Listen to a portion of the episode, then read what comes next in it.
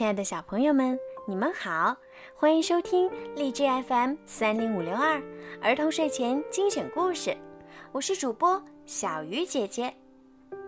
今天呀，小鱼姐姐要继续给你们讲《木偶奇遇记》的第十一集。上一集，匹诺曹差一点儿就要被人当成柴火给烤了，还不知道接下来会怎么样。我们赶快呀，继续来听今天的故事。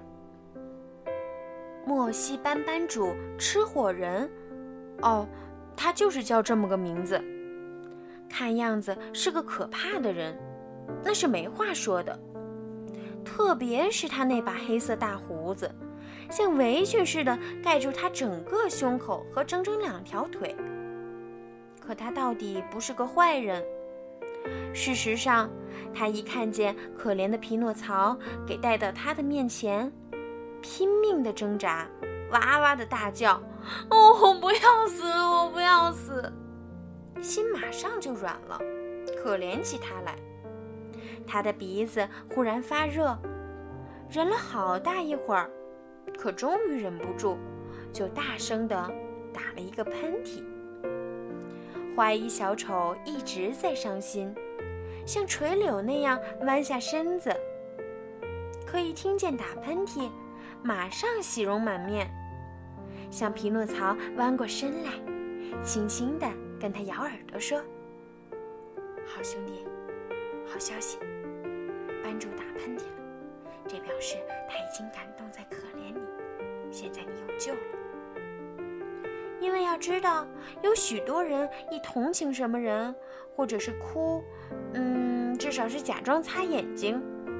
可吃火人不同，他真的感动了就要打喷嚏，这也是一种表示他心软的方式。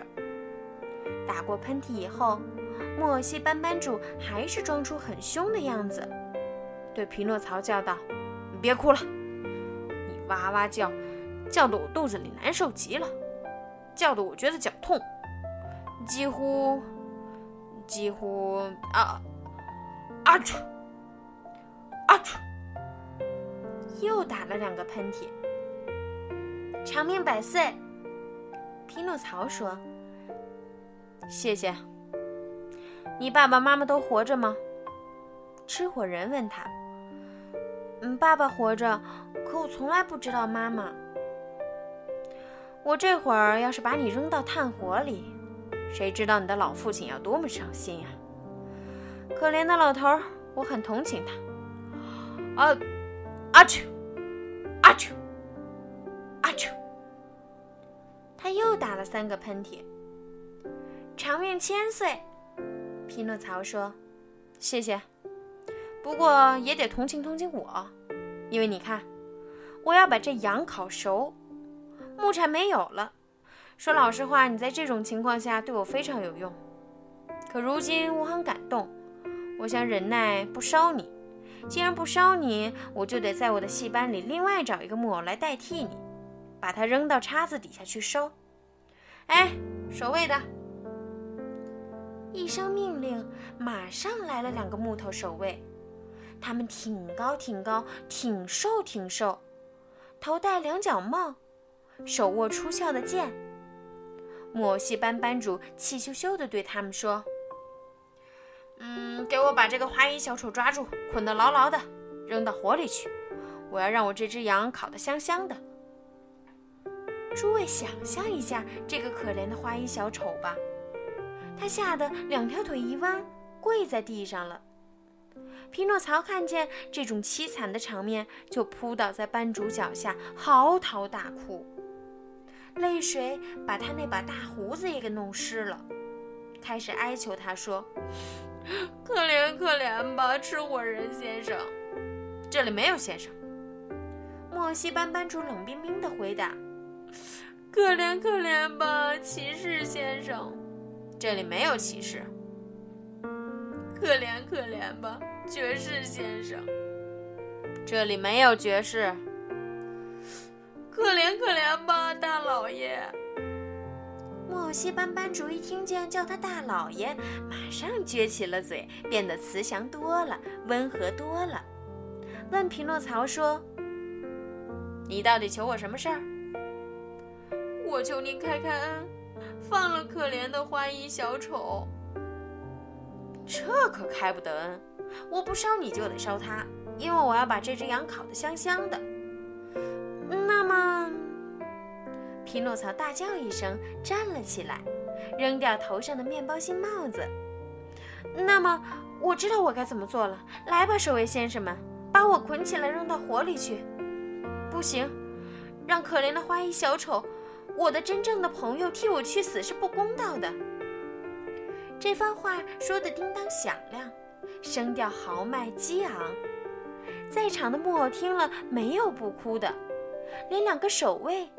虽然是木头做的，也哭得像吃奶的羊羔。吃火人起先一点不动心，冷得像块冰。